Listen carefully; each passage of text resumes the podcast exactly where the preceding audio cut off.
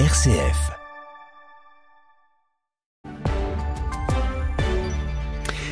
Il est 7h30, le journal de la rédaction. C'est avec vous, Lucie Rispal. Bonjour, Lucie. Bonjour, Pierruc. Bonjour à toutes et à tous. Le projet de loi immigration arrive au Sénat aujourd'hui. Projet de loi controversé que la droite entend durcir et que la gauche refuse de voter. Projet de loi plusieurs fois repoussé, notamment pour la question des métiers en tension. On en parle dans quelques minutes.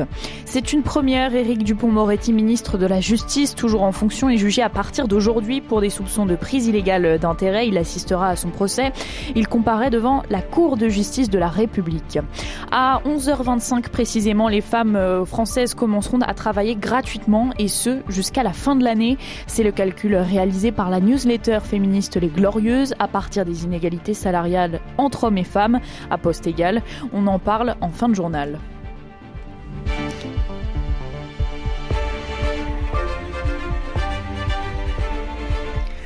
Après de nombreux revirements et reports, le projet de loi immigration arrive aujourd'hui au Sénat. Oui, à partir de 16 heures, depuis plus d'un an, le ministre de l'Intérieur bataille pour faire passer sa loi pour euh, contrôler l'immigration et améliorer l'intégration.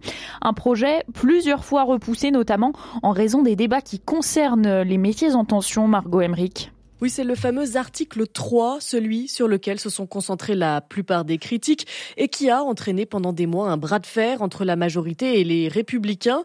Article sur lequel Gérald Darmanin a finalement refusé de plier malgré la pression exercée sur sa droite.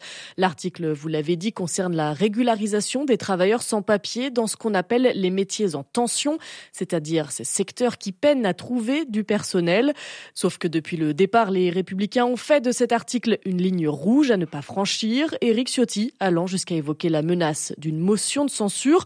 Pourtant, sur le reste du projet, l'exécutif n'a cessé de tendre des mains sur sa droite, rappelant notamment que le projet de loi vise également à expulser davantage les étrangers délinquants. En fin de semaine dernière, le porte-parole du gouvernement, Olivier Véran, s'est donc dit confiant dans la possibilité d'un accord au Parlement. Et ce projet de loi qui intervient alors qu'Emmanuel Macron invite les chefs de parti à une nouvelle rencontre. Ce sera le 17 novembre à Saint-Denis. Une réunion similaire avait déjà eu lieu fin août. Le président de la République propose notamment de poursuivre les réflexions sur les pistes d'évolution du référendum. C'est une première. Éric Dupont-Moretti, ministre de la Justice, toujours en fonction, est jugé à partir d'aujourd'hui pour des soupçons de prise illégale d'intérêt. Il comparaît devant la Cour de justice de la République. C'est la seule institution habilitée à juger les ministres anciens ministres ou secrétaires d'État pour des crimes et des délits commis dans l'exercice de leurs fonctions.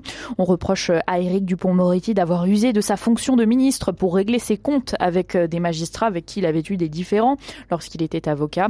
Un procès très politique alors que les relations entre Éric Dupont-Moretti et les magistrats sont tendues depuis des années. Pour l'instant, le gouvernement fait bloc derrière son garde des Sceaux, Baptiste Madinier. Dix jours dans une salle d'audience, téléphone coupé, pas de quoi refroidir Éric Dupont-Moretti qui gardera les rênes du ministère de la Justice pendant toute la durée du procès. Cette volonté traduit surtout la stratégie de l'exécutif pour Éric Dupont-Moretti, ne pas se comporter comme un coupable. Une manière de minimiser un procès qui n'est pourtant pas anodin à plusieurs égards. C'est déjà une première qu'un ministre soit jugé pour des faits commis dans l'exercice de ses fonctions alors qu'il exerce toujours ses dites fonctions. Mais là, c'est en plus le ministre en charge des magistrats qui comparaît. C'est hors norme selon Cécile Bargue, professeure de droit public à l'université Paris-Panthéon-Assas. On est évidemment dans un cas tout à fait exceptionnel. Hein. Vous avez le garde des Sceaux, ministre en exercice, qui est jugé par des juges professionnels, alors sur lequel il n'a pas véritablement autorité, mais avec lesquels il a pu travailler, et puis avec lesquels, pour certains, il a entretenu euh, de très mauvais rapports. C'est par exemple que les rapports ont été très tendus entre le garde des Sceaux et, et François Molins, l'ex-procureur de la Cour de cassation euh, qui a validé euh, toutes les étapes de l'enquête préliminaire. Éric Dupont-Moretti sera jugé par trois magistrats professionnels et douze parlementaires, dont certains sont de farouches adversaires.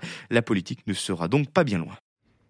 Le ministre de l'Intérieur, lui, Gérald Darmanin, a annoncé hier sur France 2 que plus de 1000 actes antisémites ont été commis en France depuis le 7 octobre, le début de la guerre entre le Hamas et Israël, soit une nouvelle augmentation depuis son précédent bilan. C'était mardi, le chiffre était de 857.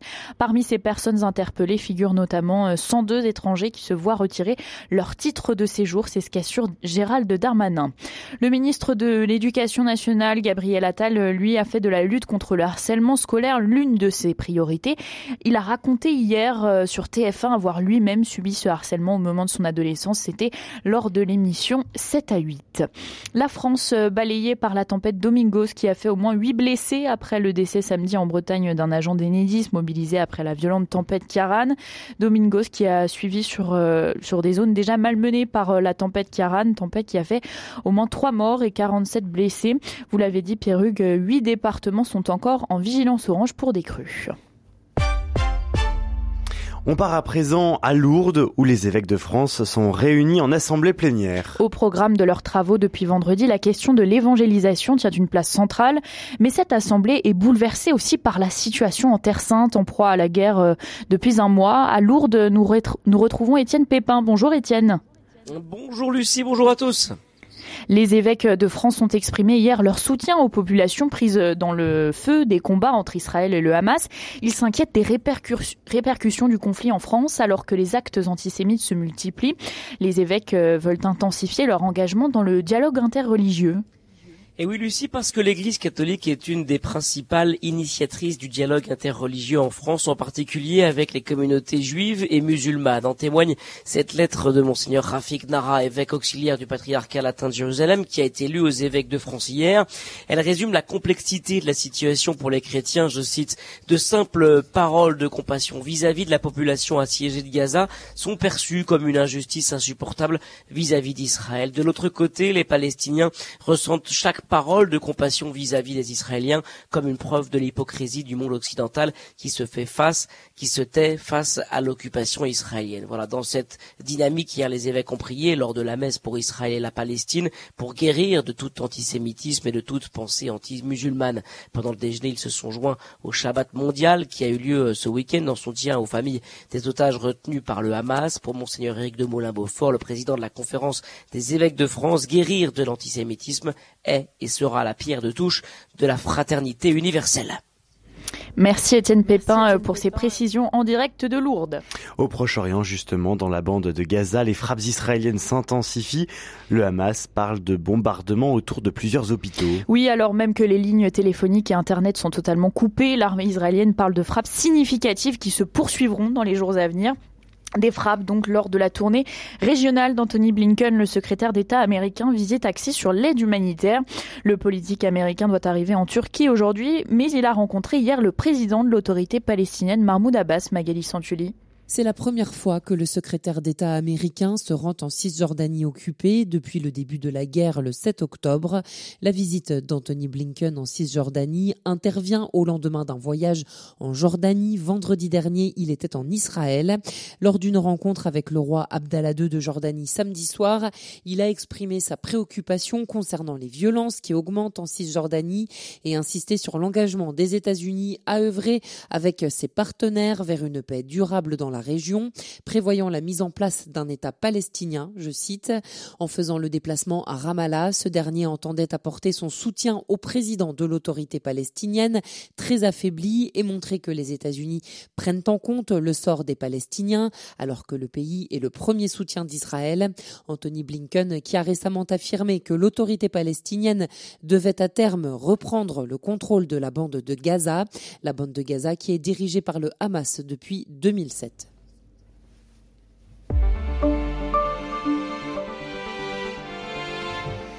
Retour en France où aujourd'hui à 11h25 les femmes commenceront à travailler gratuitement et ce jusqu'à la fin de l'année. C'est le calcul fait par la newsletter féminine euh, Les Glorieuses. En France, cet écart est de 15,4%, comme l'explique euh, Anne Brunner, directrice des études de l'Observatoire des inégalités. Sur le long terme, ce qu'on voit, c'est une diminution hein, de l'écart de salaire entre les femmes et les hommes qui travaillent à, temps complet. C'est très net. Il y avait 60% euh, d'écart au début des années 60. On est tombé à 17%. Alors en effet, il y a eu une stagnation. En tout cas, ça descendait moins vite au cours des années 2000. Mais sur les toutes dernières années, ça semble repartir à la baisse. Donc c'est plutôt euh, un écart euh, encourageant. L'autre élément qui joue, c'est aussi la proportion des femmes et des hommes qui travaillent pas toute l'année ou pas toute la semaine, notamment euh, celles et ceux qui travaillent à temps partiel. Et là, Merci beaucoup Lucie Rispal pour le journal à retrouver en réécoute sur le site de RCF, rcf.fr. Je salue tous les auditeurs des radios chrétiennes qui nous écoutent.